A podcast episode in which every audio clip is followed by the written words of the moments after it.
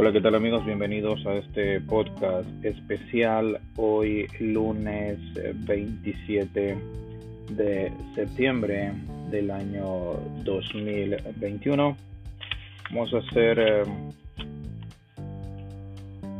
un pequeño aporte con respecto a lo que hemos venido hablando los últimos meses sobre el texto de los protocolos de los sabios de Sion algo de historia sobre este hermoso manuscrito. Y es que a finales del año 1919 los secretos de los sabios de Sion aparecieron en Charlottenburgo y en Londres. Las dos traducciones que fueron hechas del libro que se publicó en ruso por el profesor eh, Serge Nilus, esto es incontestable.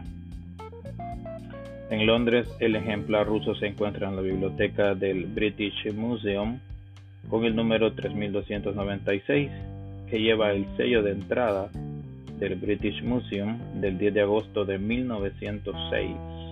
Este libro ruso es un ejemplar en octavo, bien presentado y encuadernado en piel negra y consta de 417 páginas.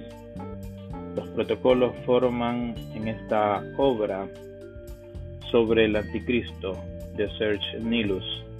El apéndice inmediato, los protocolos de los sabios de Sion 1902-1903, está dividido en 24 protocolos que comprenden, según Morning Post del 17 de julio de 1920, aproximadamente 30.000 palabras y corresponden a las páginas 305 y 417, o sea, 112 páginas. La introducción de la edición ah, alemana nos permite precisar más algunos puntos importantes. El profesor ah, Serge Nilus es un sabio que disfruta en Rusia reputación de erudito y creyente. Un hombre distinguido por su elevación aproximadamente tiene unos 70 años y últimamente vivía en Ucrania.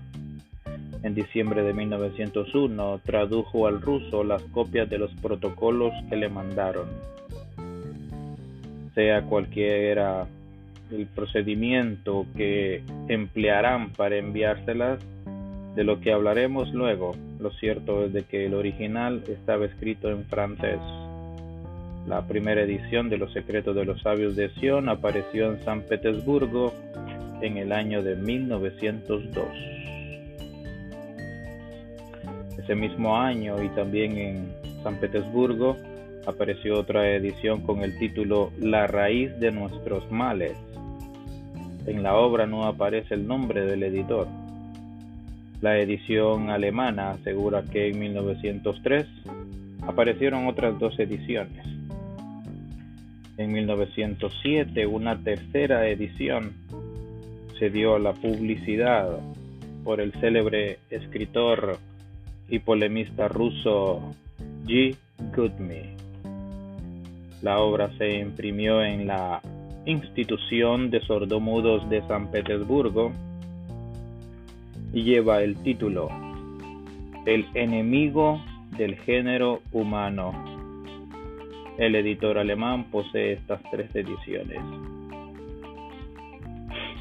Ahora bien, el 28 de febrero de ese mismo año leemos en la introducción alemana los francmasones, con la ayuda de sus hermanos franceses e ingleses, destronaron al zar y confiaron el gobierno al príncipe Lowe el 2 y 3 de marzo, la nueva edición de Nilus se entregó en las librerías.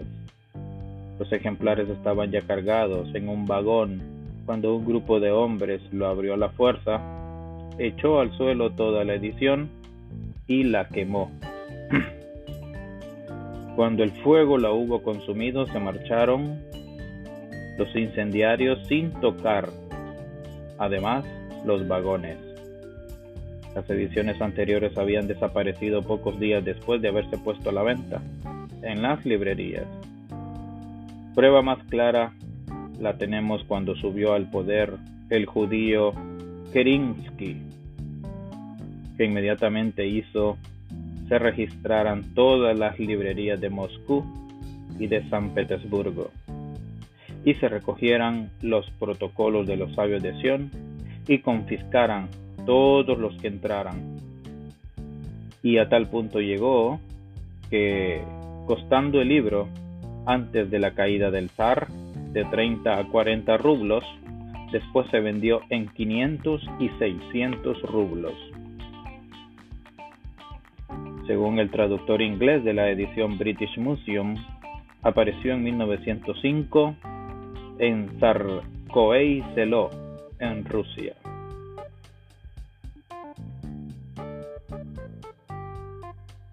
En fin, en los Estados Unidos una nueva traducción apareció en 1920 bajo el título Los Protocolos y la Revolución Mundial.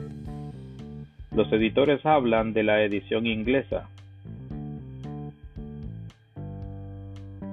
pero se ve como que no conocen las traducciones alemanas y polacas. Su edición es la primera que aparece en los Estados Unidos, sin embargo en Filadelfia. El Public Ledger del 27 al 28 de octubre de 1919 dio largos extractos de los protocolos.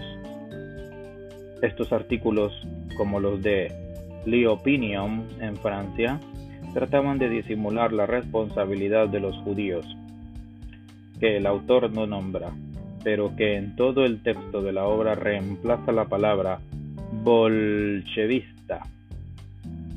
Por esto, sin duda, se puso a esos artículos por título La Biblia Roja y la propaganda bolchevista. Los editores de Boston refutan esta interpretación semítica por el texto mismo de las actas y por la fecha auténtica de la publicación. Esta es una pequeña introducción histórica de lo que es este texto muy antiguo, muy famoso, muy odiado y muy amado por muchos.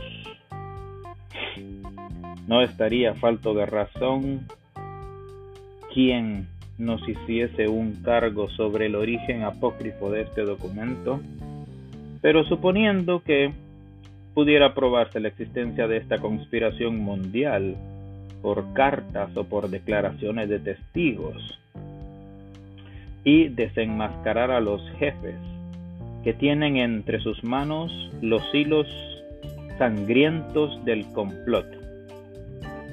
Ya por este solo hecho, los misterios de la iniquidad serían descubiertos, para que esa conspiración se haga palpable es necesario no perturbarla hasta el día en que se encarne en el Hijo de la Perdición. Interesante. El Hijo de la Perdición, es decir, el Anticristo, del cual el escritor de esta obra se ha ocupado, cuyo final los protocolos no son más que un apéndice no puede decirse que haya nacido, mientras que la conspiración existe desde hace mucho tiempo. Como luego veremos, es prueba de la autenticidad de los protocolos. Así lo entiende el Morning Post del 20 de julio. Si consideramos, dice el caso de la sinceridad, notaremos una prueba evidente ese documento predice una revolución mundial, obra de una organización, y la revolución hoy en marcha, la revolución bolchevista, de hecho, está dirigida por ellos y forma parte de un ensayo de la revolución mundial. Y no pasaremos más adelante. Si nuestros lectores creen que una profecía de este género ha sido hacerse sin presencia por un antisemita fanático. Seguramente tendrán el documento como auténtico. Sí, por una parte, consideran tal hipótesis como insostenible, no queda otro camino que reconocer su autenticidad. Los primeros pueden descansar tranquilamente, pero los restantes deben ver en los protocolos la advertencia formal de una amenaza temible. En este momento me entero, se dice en su introducción por conducto de un judío no autorizado, que esos protocolos no son más que un plan estratégico para la conquista del mundo, con el objetivo de colocar el universo bajo el yugo de Israel que lucha apoyado por el Señor, plan elaborado por los jefes del pueblo judío durante los siglos de su dispersión, desde la ruina de Jerusalén por Tito y finalmente presentado al Consejo de Ancianos por el príncipe del destierro, Teodoro Herzl, en el primer Congreso sionista reunido por él en Basilea en agosto de 1897.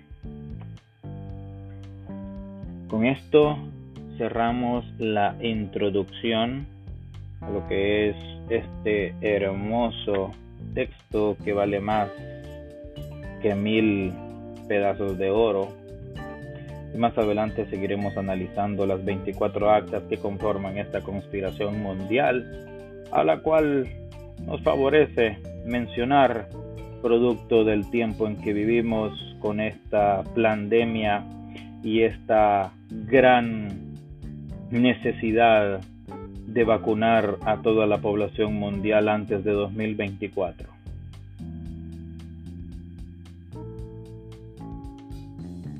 Con esto los espero en el siguiente podcast. Ya sea en vivo, pueden compartir con nosotros y pueden seguirme en mis redes sociales como Iván Ben Navarro, Instagram, Twitter o Facebook.